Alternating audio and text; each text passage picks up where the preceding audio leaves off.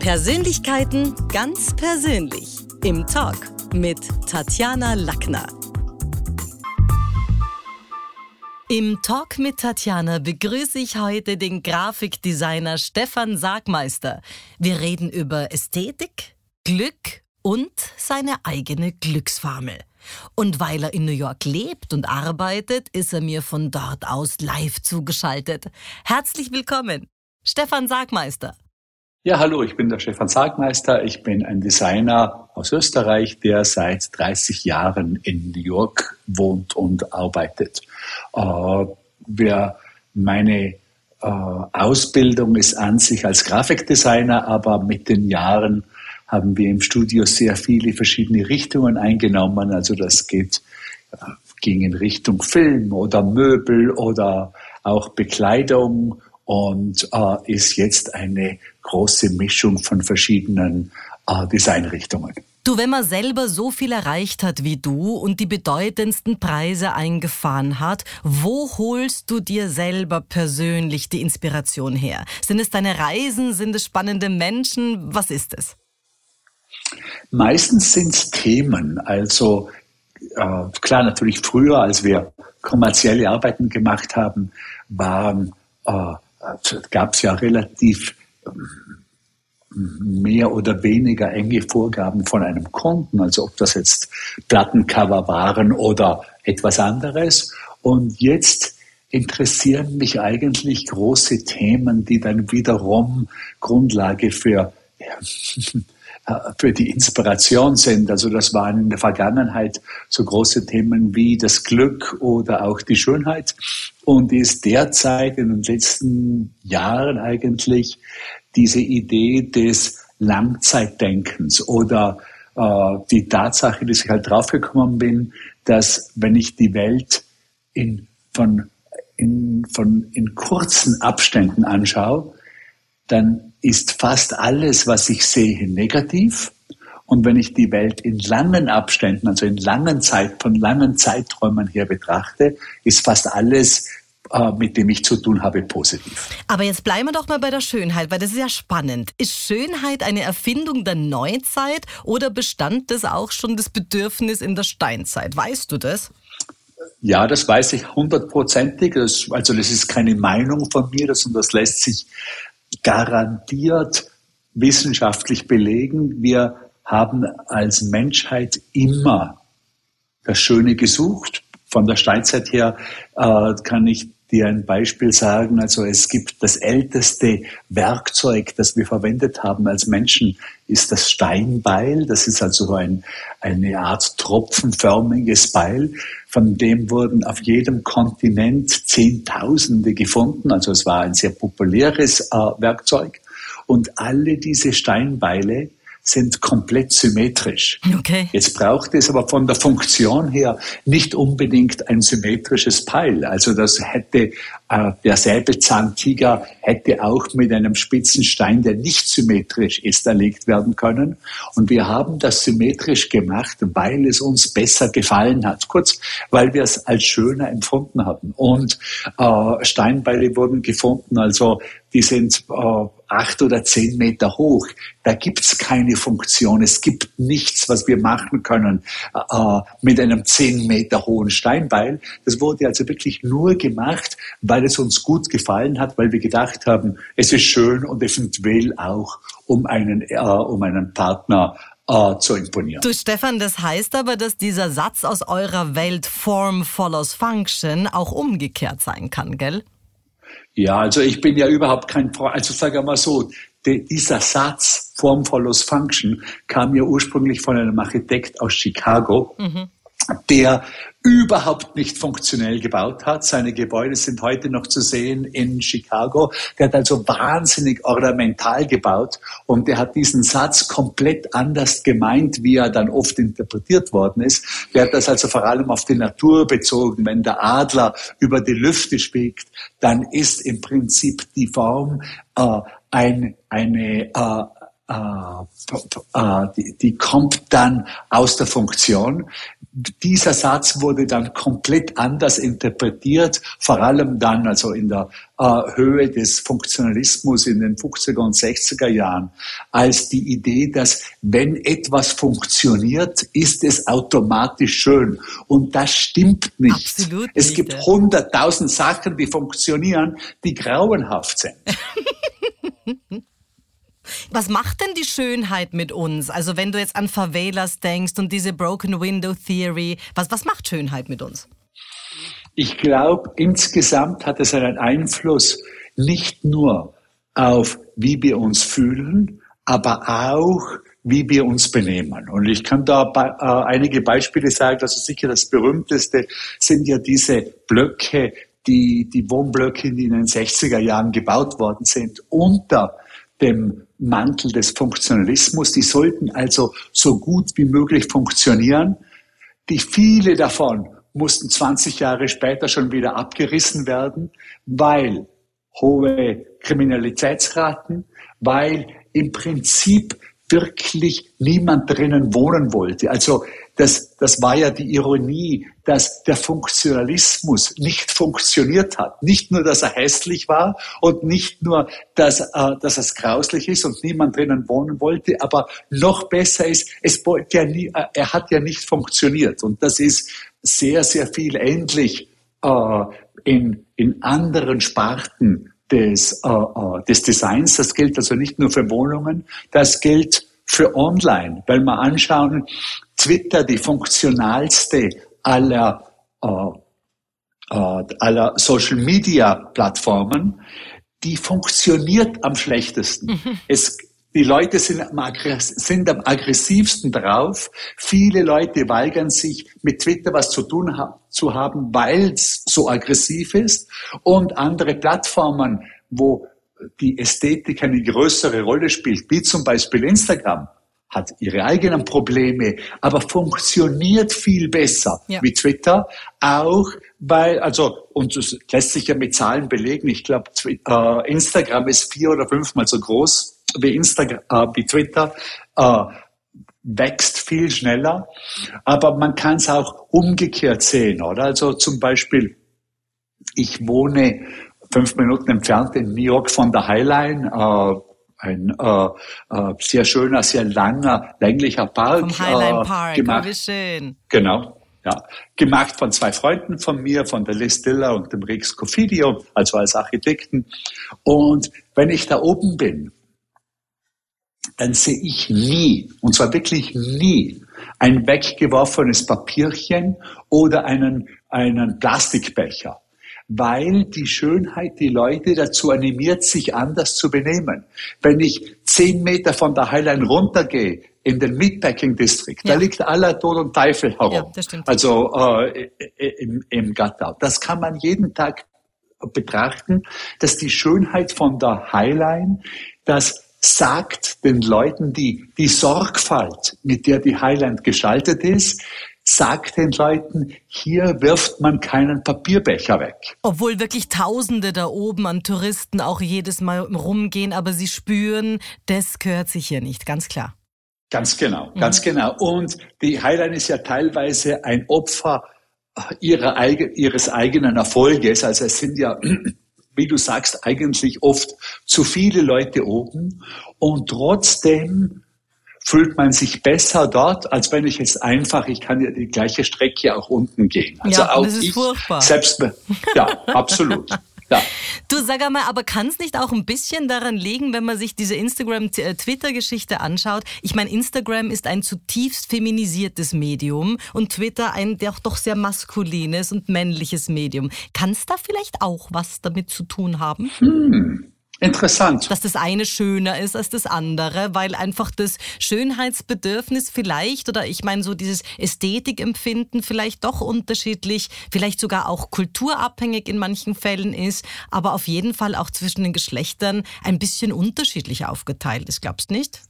Also ich muss sagen, ich, äh, Instagram sagt mir ja genau äh, meine Aufteilung in meinem Account.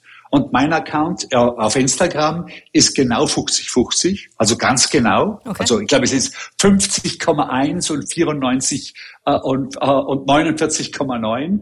Äh, auf Twitter bin ich nicht. Also wir haben zwar einen Account, äh, äh einen Account aber wir, wir verwenden ihn nie.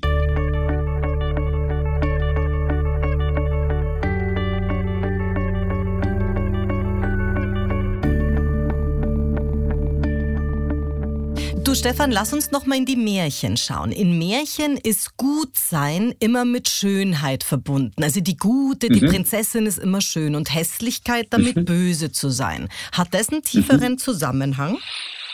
Das kommt aus dem 19. Jahrhundert. Im 19. Jahrhundert war das die allgemeine, die, die, die allgemeine Meinung, dass wenn etwas schön ist, dass es automatisch auch gut ist, also auch einer, von einer moralischen Seite her gesehen. Die haben ja die, die Schönheit so hochgetrieben, dass es äh, ein, ja, zu einem moralischen Wert geworden ist, was angreifbar ist, würde ich jetzt einmal sagen. Selbst in der Kunst, und ich habe wahnsinnig viel jetzt mit Kunst des 19. Jahrhunderts zu tun, ist die Schönheit wenn man ein 19. Jahrhundert Gemälde der Landschaft anschaut oder ein Porträt oder dann sieht man da ja oft, dass das übersteigert ist. Das geht dann bis zum Kitsch hinein. Mhm. Also, wo man merkt, diese Schönheit ist nicht ganz ehrlich. Die wahrscheinlich hat diese Landschaft nicht so perfekt ausgeschaut, wie sie uns hier gezeigt wird im Ölbild. Und da gibt's auch äh, viele der berühmteren 19. Jahrhundert äh, Künstler, die dann nur eine bestimmte Frau gemalt haben oder um eben die Spitze der Schönheit zu erreichen, die, das ist uns heute oder auch mir, wenn ich nur von mir rede, auch alles ein bisschen suspekt. Und ich glaube, die Märchen kommen von dem, weil ich zum Beispiel, ich glaube nicht, dass etwas automatisch moralisch gut ist, wenn es schön ist. Und Schönheit selber muss auch nicht immer perfekt sein oder, oder sogar gar nicht sein sollen. Wenn ich jetzt so an kleine Makel denke wie Cindy Crawford oder äh, Marilyn Monroe hat sich ihren Punkt dann, ihren Schönheitsfleck dann gemalt. Also diese ganze symmetrische Geschichte ist es dann oft gar nicht, oder? Ja, ja, ja. Das ist, ich glaube, wir wollen da immer einen Teil an Neuem haben. Das ist zum Beispiel in Japan eine große Tradition, dass ein Tempel, der 100 Säulen hat, dass eine Säule verkehrt rum eingesetzt worden ist. Oder es ist, äh, äh, ich glaube insgesamt, es gibt äh, so aus der Wissenschaft so eine Daumenregel, dass im Prinzip gefällt uns das, im Prinzip empfinden wir das als schön, was wir schon kennen, weil die Dinge, die wir kennen, haben uns offensichtlich noch nicht aufgefressen. Drum sind die mal okay. Aber in diese, in diese Welt von Dingen, die wir kennen, da brauchen wir eine Portion Neues dazu. Und das kommt wieder, wie hoch diese Portion ist, hat wieder damit zu tun, in welchem Kontext wir das sehen und vor allem auch, äh, äh, vor allem auch, wie wir uns fühlen. Wenn wir uns sehr sicher fühlen, wollen wir eine größere Portion Neues. Wenn wir uns sehr unsicher fühlen, eine ganz winzige Portion Neues. Dann brauchen wir das Neues. Gewohnte, genau. Du kannst genau. uns mal die Grenze ziehen zwischen Design, Kunst und Kitsch. Weil das ist ja für jeden ein Stückel was anderes. Wenn man einen Künstler fragt, gibt er eine andere Antwort als jemand, der vom Design ja. kommt. Wo, wo ziehst denn du da die Grenze? Ich meine, da kann ich natürlich stundenlang drüber reden. Ja, jetzt hast du es aber so, nicht. ja. Die, äh, ich würde mal sagen, insgesamt unterscheidet sich im Groben Kunst von Design, dass Design, um Design zu sein, eine Funktion braucht. Dass irgend, um, wenn ich einen Stuhl gestalte, dann muss der darauf sitzbar sein. Wenn es ein guter Stuhl ist, muss die Funktion so sein, dass ich sehr gemütlich drauf sitzen kann. Wenn ich den Stuhl jetzt aber so weit treibe, dass ich nicht nur nicht mehr gemütlich drauf sitzen kann, sondern dass ich überhaupt nicht mehr drauf sitzen kann, dann wird das normalerweise zu einer Skulptur. Dann verliert das Ding seine Stuhlhaftigkeit und wird eine Skulptur. Und das, wenn man es dann ganz genau nimmt, ist auch diese äh, diese Erklärung nicht ganz haltbar, weil es auch in der Geschichte schon Dinge gegeben hat, die so ausschauen wie ein Behälter, aber wirklich nie als Behälter verwendet worden sind, wie die Ming-Vasen und so weiter.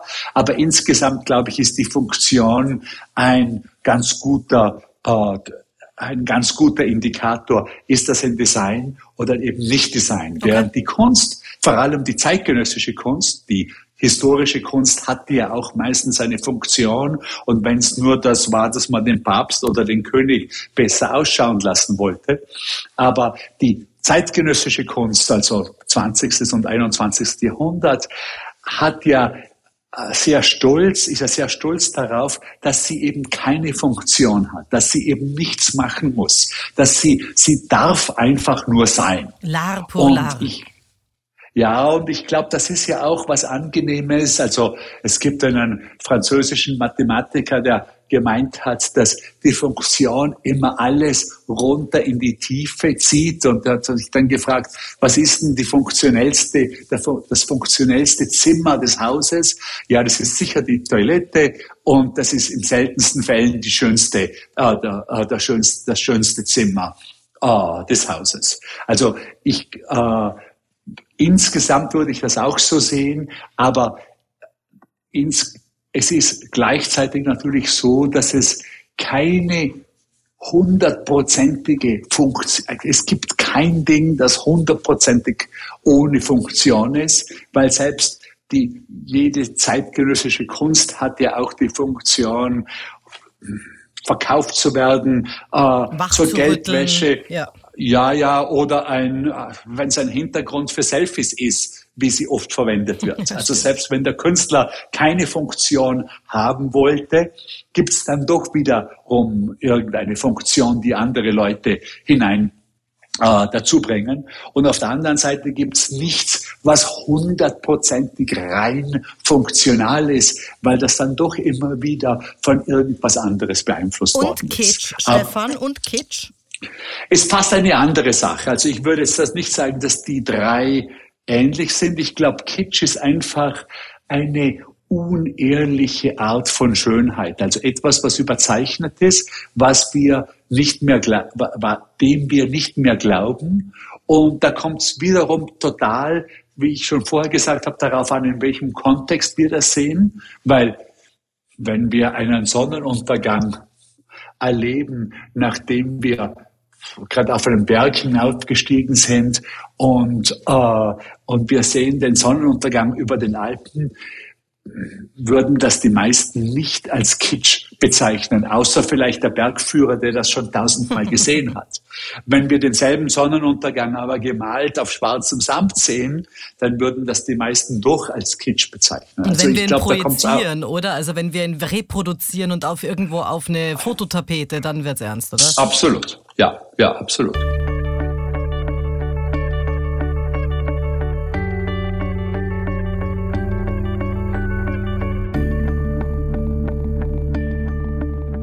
Jetzt gehörst du mit deinen vielen deinen Dingen zu den 4Ks der Zukunft. Also die 4Ks der Zukunft sind natürlich Kommunikation auf Platz 1. Die sind, also dreimal warst du schon bei TED Talks. Die sind Kollaboration. Wie arbeiten wir miteinander? Die sind kritisches Denken und vor allem auch endlich wieder Kreativität. Stefan, was braucht um kreativ zu sein? Braucht es eher Wohlstand oder Armut? Gesellschaft oder Einsamkeit? Was braucht es für dich? Die Weite von, von am Meer oder von Bergen? Wann wirst du kreativ?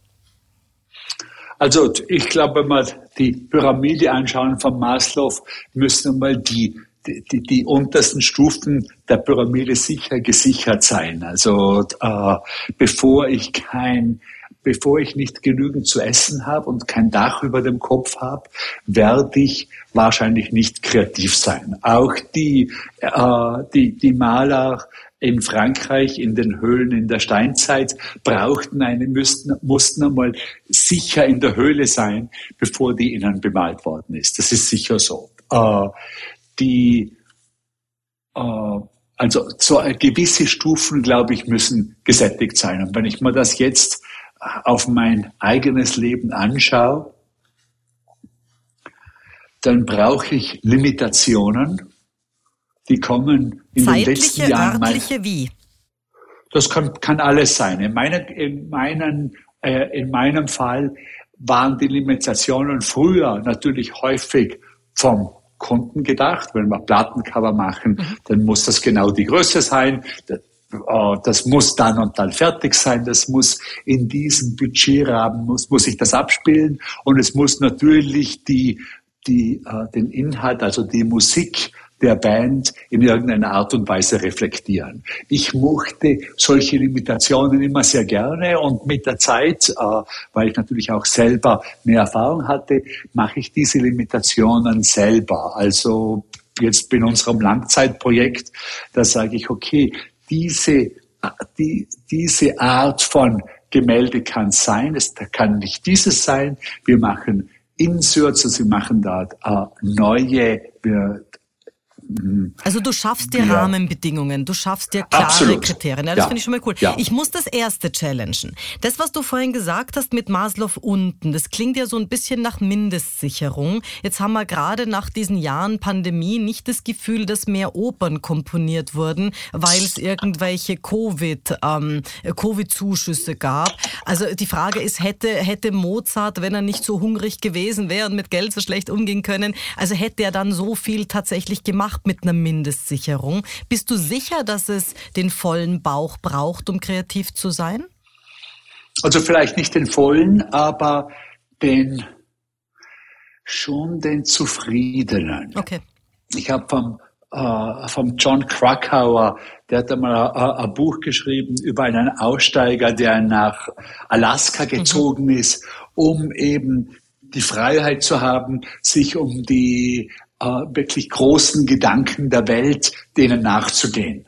Und der ist dann nach relativ kurzer Zeit, ich glaube nach sechs Monaten, äh, tot aufgefunden worden, weil er irgendeine Pflanze gegessen hat, dass die falsche war oder so, die, die Pflanze war, glaube ich, oft nicht giftig, aber zu einem bestimmten Zeitpunkt giftig und da hat er sie erwischt.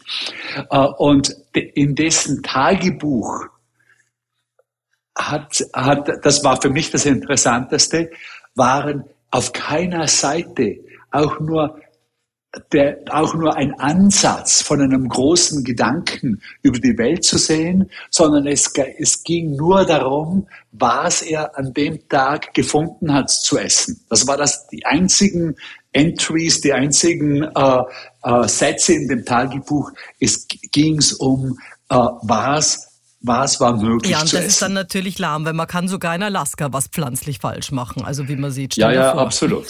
Ja. du, zu, zum Thema Glück noch die Frage. Unser Leben beginnt ohne unser Zutun irgendwann und es endet zu einem Zeitpunkt, der jetzt im Normalfall nicht unter unserer eigenen Kontrolle steht.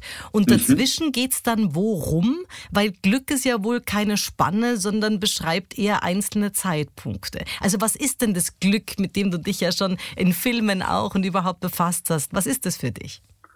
Ja, also ich glaube, das ist ganz gut, das Glück von in Zeitspannen anzuschauen. Da gibt es das ganz kurze Glück, also das kann der glückliche Moment sein, der Glücksmoment, der ja auch äh, ein Bruchteil einer Sekunde nur anhalten kann.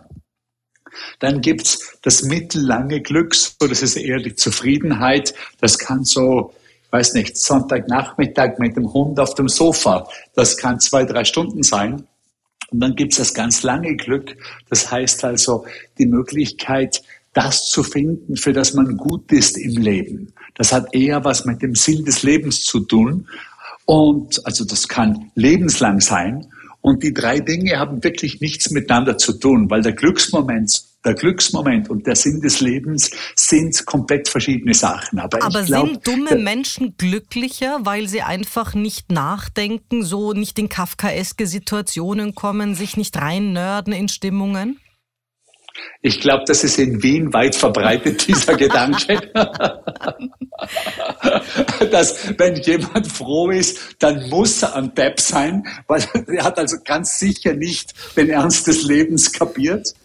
Ich glaube, das ist nicht so. Okay. Also ich, ich äh, von dem, was die Wissenschaft sagt, äh, wäre es so, dass in etwa die Hälfte von dem, wie glücklich wir sind, von unseren Genen beeinflusst ist. Das heißt, viele Leute haben wirklich die Lotterie gewonnen, wenn sie geboren sind, weil sie eben schon relativ glücklich äh, äh, äh, äh in der, in der geboren sind. sind ja.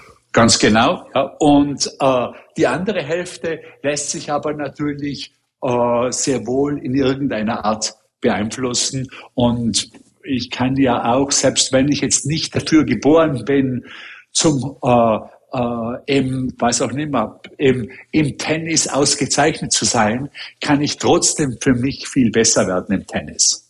Und was du so Cooles machst, finde ich, in regelmäßigen Abständen nimmst du dich für einige Monate aus dem Tagesgeschäft. Was ich ja, ein ganzes Jahr. Ja, was ich beneidenswert finde als Unternehmerin. Aber lebt man dann wirklich ein ganz anderes Leben? Weil auch du hast dich ja dann selber 24-7 immer dabei, egal wohin du gehst. Also irgendwann hat Absolut. Frederik BBD mal gesagt, also er wäre dann glücklich, wenn er mal ein Wochenende fernab von sich Urlaub machen könnte.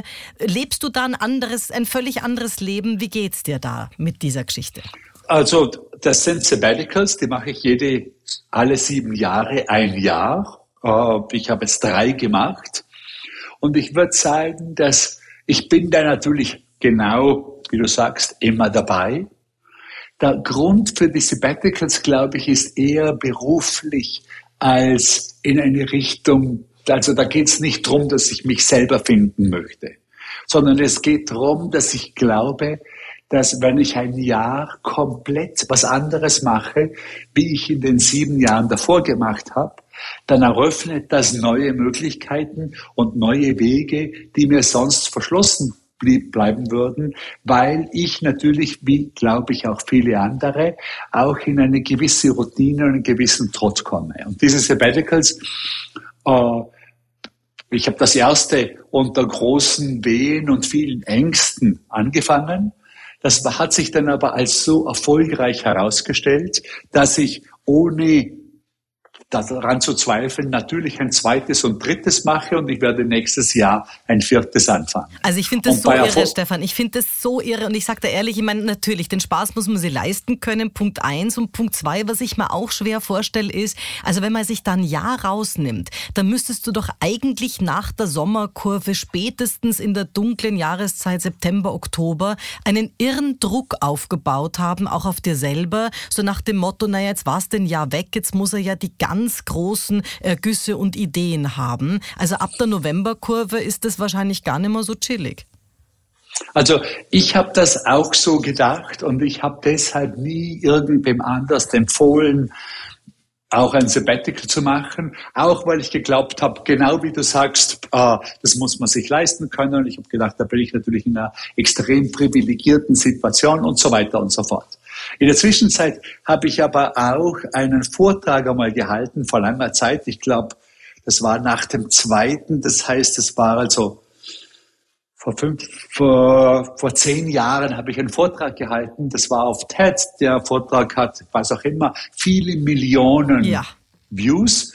Und die, äh, und in der Zwischenzeit, vor allem, wenn ich wieder auf TED gehe, aber auch auf anderen Konferenzen, kommen Leute auf mich zu und sagen, ich habe deinen Vortrag gesehen und ich habe auch ein Sabbatical gemacht. Sehr cool. Dann frage ich, dann frage ich natürlich, wie war's? Und bisher von den hunderten Leuten, mit denen ich gesprochen habe, die ein Sabbatical gemacht haben, da war noch niemand dabei, der mir nicht mit glänzenden Augen erzählt hat, wie super das war. Und da waren Leute dabei, die reich sind, Leute, die arm sind, Leute, die Familie haben, Leute, die Single sind, Leute, die für große Firmen arbeiten, kleine, Leute, die selbstständig sind.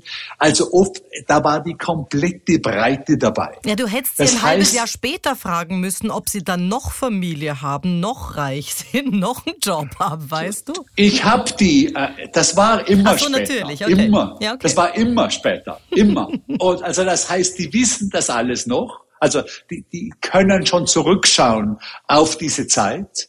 Und also es war nicht ein einziger dabei, der gesagt hat, na ja, das war so so oder das hat mir eigentlich nicht viel gebracht. Nicht einer. Und von Sehr dem cool. her glaube ich, dass das schon empfehlbar ist. Also wenn mich Leute heute fragen, und es hat mich gerade ein Designer extrem, äh, äh, extrem talentiert, äh, der für uns einmal eine Zeit lang gearbeitet hat, gefragt, ob ich ihm das empfehle und ich habe ihm das äh, sehr empfohlen. Den einzigen Leuten, denen es sich nicht empfehlen, empfehle, ist Studenten, die gerade am Fertigmachen sind. Ich glaube, man muss auch, um das, dass das Ganze funktioniert, auch zuerst einmal richtig arbeiten, vielleicht, vielleicht auch ein bisschen leiden, dass das Ding dann auch wirklich genutzt wird. Ja, und wahrscheinlich auch keine Narzissten, du, weil wenn die weg sind, ja, vom Fenster und keiner mehr sagt, Herr Hofrat und Grüße Gott und so weiter, dann, dann, dann fehlt dir da was. Du hast gesagt, viermal hast du schon bei TED gesprochen, also vielleicht für die Zuhörer, TED steht für Technology, Entertainment und Design. Design, was wirklich beeindruckend ist. Wie bereitest du dich auf so große Vorträge vor? Vor allem auf jene, die ja dann letztlich jahrzehntelang im Netz der Google-Spinne hängen. Also ich habe mich, ich glaube, die einzige, ich mache ja relativ viele Vorträge, ich, ich äh, spreche relativ häufig äh, in der Öffentlichkeit. Äh, der TED-Vortrag endet, also ist nur insofern anders, dass er nur 18 Minuten lang ist. Äh, ich glaube, deshalb ist auch die Plattform so erfolgreich, weil es hat sich halt herausgestellt, dass alles, was man in einer Stunde sagen kann, kann man auch in 18 Minuten sagen. Und das ist dann natürlich dichter und in vielen Fällen auch wirklich interessanter. Äh, ansonsten ist es genau gleich. Ich habe ich glaube, meinen ersten TED-Vortrag, ich glaube, der ist noch gar nicht auf der Plattform, äh, sicher vor 25 Jahren gehalten. Mhm. Und äh, als TED nicht berühmt war und äh, ich da relativ unbedarft nach Kalifornien geflogen bin, äh, als ich dann dort vorgetragen habe und der, äh, der Kerl vor mir, der Craig Venter war, der über das, äh, das Genome gesprochen hat und der nach mir war eine Dame, die das Hubble-Teleskop repariert hat, war mir dann schon klar, dass das irgendwas Besonderes ja, ist. Ja, ich hatte meinen ersten TEDx letztes Jahr und diese 18 Minuten, die ja dann auch noch wunschgemäß von der TED-Redaktion lieber noch 15 sind, sind natürlich schon challenging und macht aber auch Spaß. Ja, ja, ja. Du, wie Absolut. ist denn das mit ja. deinem vorarlbergischen Englisch? Wie reagieren Geschäftspartner, Freunde, Bekannte in New York drauf? Macht dich das sympathischer? Ist das so ein bisschen ein Trademark Austria oder, oder wie ist das? Also das ist okay. Ich habe einen starken, einen sehr starken Akzent im Englischen, den jeder Taxifahrer in 30 Sekunden als muss aus Deutschland oder von der Gegend her äh, sein erkennt. Dadurch, dass aber natürlich in New York praktisch jeder von irgendwo herkommt, ist das überhaupt kein Problem. Ja, aber jetzt also, bist du da in der Welt, die Leute glauben mittlerweile nach Schwarzenegger und dir, alle Österreicher reden so. Die glauben, wir lernen als, das so. ja, ja. Als, als Österreicher selber ist es immer schwer zu sagen.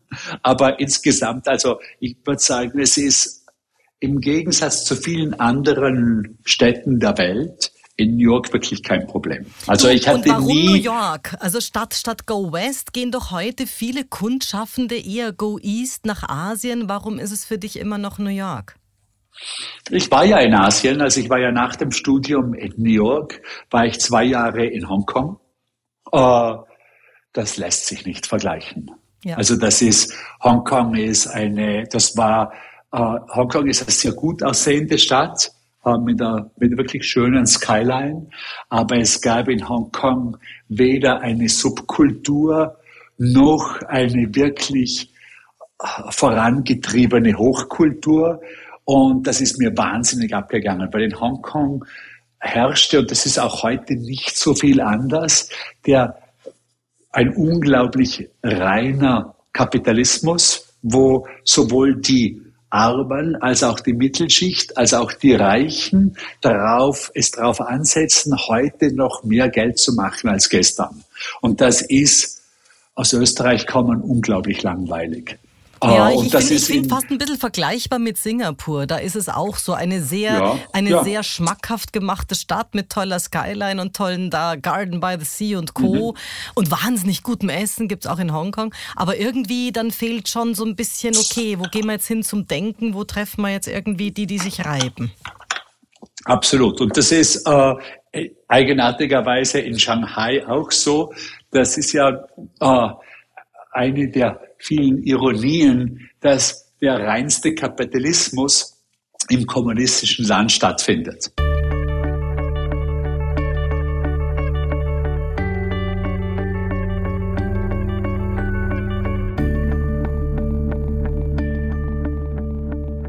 Stefan, was ist in deiner Zunft das Next Level? Alleine schon durch die technologischen Möglichkeiten. Was ist das, wo du dir anschaust? Also ich nehme an, ChatGPT trifft dich jetzt unmittelbar mhm. nicht wirklich, aber wie, wie, wie siehst du das? Was kommt da noch auf uns zu? Also insgesamt ist natürlich was in der Geschichte des Designs immer so, dass die größten Schübe vorwärts von der Technologie bestimmt worden sind. Das war mit den Schriften so. Die Serifenschriften kommen ja aus dem Werkzeug der Römer, also aus diesem äh, Steinmeißel. Äh, das war natürlich dann später mit dem Buchdruck so oder mit dem, die, die Möglichkeit, das hat ja dann das komplette Design verändert. Das war mit dem Desktop Desktop Computer so und ist jetzt natürlich mit der Artificial äh, Intelligence so. Äh, wo ich ja einen Sargmeister herstellen lassen kann, der möglicherweise selber das nie so intendiert hat. Absolut. Also ich habe, das hat mir gerade ein, ein Freund einen Link geschickt von irgendeiner AI-Firma, äh, die das anbietet. Also wo du eingeben kannst und die verwenden auch meinen Namen äh, und da kommen dann Sargmeisterartige äh, Dinge heraus. Wird dir da uh, schlecht? Machst du da, hast du da Angst? Rufst du da schon die Lawyers an oder bist du da noch sehr gelassen? Ich bin mir nicht sicher. Ich bin mir nicht sicher. Also ich habe nicht die, äh, die, die Lawyers angerufen. Ich habe das einmal, ich habe aber eine, eine Nichte, die derzeit in London, also die ist an sich schon fertig mit dem Just, mit dem Just-Studium mhm. und studiert jetzt digitales Recht. Na, und der habe ich das einmal geschickt. Die in der Familie ja. machen sogar, was du da ja, brauchst. Ja. Aber weißt du, ich denke mir, der, der Punkt ist ja auch so ein bisschen, also Alexa zum Beispiel, wenn du Alexa fragst, wer ist Tatjana Lackner, dann sagt sie dir, sie ist eine Kommunikationsexpertin und so weiter. Das geht. Die liest da heute mhm. aus dem mhm. Google vor. Wenn du JetGPT, mhm. habe ich natürlich auch geschaut, also dann, dann kommt dort, ist eine Verkaufstrainerin. In meinem ganzen Leben von all meinen Büchern geht es nicht einmal um Verkauf. Also da ist so vieles nicht nicht wahr. Und dann natürlich auch wiederum, also wo, wo ich das Gefühl habe, okay, da kann man jetzt echt den, den, die Sorgenfalten noch einge, eingekühlt lassen, wenn, wenn das so viel nicht stimmt. Und auf der anderen Seite, wenn du nach Netflix immer wieder schaust, der Film wird dir jetzt empfohlen, weil du das geschaut hast, das hat ja noch nie gepasst. Und solange mir die Cookies von Amazon meine eigenen von mir geschriebenen Bücher vorschlagen, habe ich auch das Gefühl, die Sache ist noch nicht ganz ausgereift. Also ich, darum wollte ich wissen, siehst du es eher als Gefähr? Gefährlich, weil wenn da jetzt einer sich denkt, das ist ein Sargmeister und da sogar mit deinem Namen operiert, dann ist es natürlich ein unglaublicher, auch rechtlicher Übergriff, klar.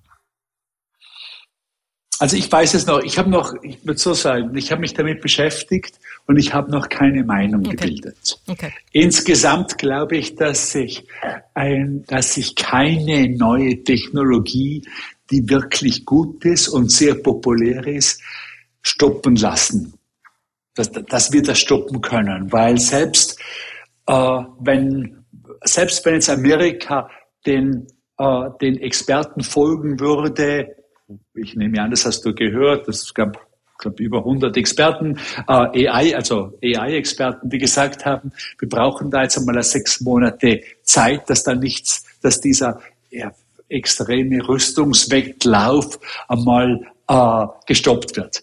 Auch das ist schwierig, weil das heißt ja noch nicht, dass China oder Singapur oder andere Länder das auch stoppen werden. Also, also heißt, wir können heute Dinge, die wir eigentlich noch gar nicht zu Ende gedacht haben und geklärt haben. Also rein handwerklich können wir sie äh, programmieren, aber rein moralisch-rechtlich sind wir eigentlich noch nicht dort. Ja, also das geht, das, ich, ich glaube, das würde ja nur mit irgendeiner mit einer Regierung gehen, die wirklich die Macht über die ganze Welt hat oder die, die über die ganze Welt irgendwas sagen kann. Die das war ja nach dem Zweiten Weltkrieg die Idee, dass die UN vielleicht in die Richtung geht. Nur derzeit hat die ja überhaupt keine Werkzeuge in der Hand, sowas zu regulieren. Und von dem her wird das nicht aufhaltbar sein. Ich selber bin nicht wahnsinnig pessimistisch, weil ich natürlich äh, in den letzten drei, vier Jahren sehr viel über die, über lange Entwicklungen nachgedacht und gearbeitet habe und dadurch sehe, dass über die Langzeit betrachtet, nicht über die kurze, aber dass über die lange Zeit betrachtet, die meisten Dinge gut verwendet werden und nicht schlechter. Es gibt also zum Beispiel, es gibt sicher viel, viel mehr Leute, die mit, die mit einem Hammer etwas äh, etwas Positives machen, als es Leute gibt, die mit einem Hammer irgendwen anderen erschlagen. Absolut. Und ich glaube, das wird auch mit AI so sein. Insgesamt, da wird es viele viele negative Nebenwirkungen geben, von denen die zumindest einmal von jemandem wie mir selber heute noch überhaupt nicht absehbar mhm. sind. Die wird es garantiert geben, aber ich bin ein großer Gläubiger, dass wir diese, dass, dass wir dann diese negativen Nebenentwicklungen entdecken können, sehen können so und dann wieder und korrigieren können. Absolut, also wo es ein ja, ja, gibt. Ja. Du, jetzt gibt es ja. ja. nicht nur diese, diese Geschichte von wegen sehen können und Kunst oder auch irgendwie schönes Ästhetik wahrzunehmen. Als Schule des Sprechens muss ich das natürlich fragen. Wir bringen seit 30 Jahren ja immer wieder auch Stimmen raus und Sprecher und so weiter und schauen, dass wir hier Menschen entwickeln. Wie wichtig ist denn für dich und deine so, deine hunderten Vorträge und Co., deine Stimme, deine Sprache als als letztlich ja, Verbindungsrohr nach außen? Ja, ich meine, ich bin, ich glaube, ich im, im Kern bin ich Kommunikationsdesigner. Und dass da natürlich äh, das Sprechen nach außen eine, auch eine Rolle spielt, ist, glaube ich, ohne jeden Zweifel.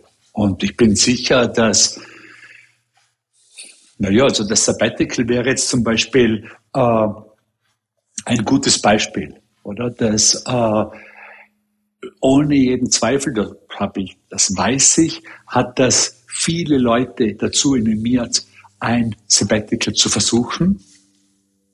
Von denen, mit denen ich gesprochen habe, war es immer positiv. Das kam aus einer gesprochenen Kommunikation heraus. Und natürlich als Kommunikationsdesigner muss ich da Teil davon sein. Also gib uns zum Abschluss noch drei Tipps. Jetzt hast du nächstes Jahr, sagst du, legst du es neu an. Hast du da so ein Rollout, so einen Plan äh, für dieses Sabbatical, wo man sagt, da komme ich auch mal nach Wien oder da bin ich wieder dort und mache auch ein bisschen Family Business? Oder gibt es da eine, eine Leseliste, wo man sagt, das mache ich oder gar keinen Plan? Wie geht man denn sowas an oder wie gehst du es an? Ich gehe es an mit Plan. Also ich hatte das, das allererste Sabbatical hatte ich geplant ohne Plan, weil ich eben normalerweise ein Planer bin und ich wollte, dass, dass es alles ganz anders wird. Also, dass es eben anders ist, wie was, als die Dinge, die ich sonst mache. Das hat überhaupt nicht funktioniert. Also, ohne Plan war mein erstes Sabbatical, die ersten paar Wochen waren, da war ich zwar sehr beschäftigt, aber es kam nichts dabei raus, weil ich nur so busy Arbeiten gemacht habe. Mhm. Also, was auch immer. Das, diese Sachen dorthin schicken. Ich habe reagiert auf meine Außenwelt. Und ich brauchte einen Plan, dass diese Dinge, äh, dass ich die Dinge zusammenkriege, die mich interessieren. Und das hat dann geheißen, dass ich mich hingesetzt habe und geschaut habe, was möchte ich eigentlich machen, was interessiert mich, teilweise auch Tagebücher nachgelesen, um zu sehen, ob ich irgendwo Notizen gemacht habe. Das würde ich gern machen, aber ich habe keine Zeit. Sehr das gut. war dann auch so.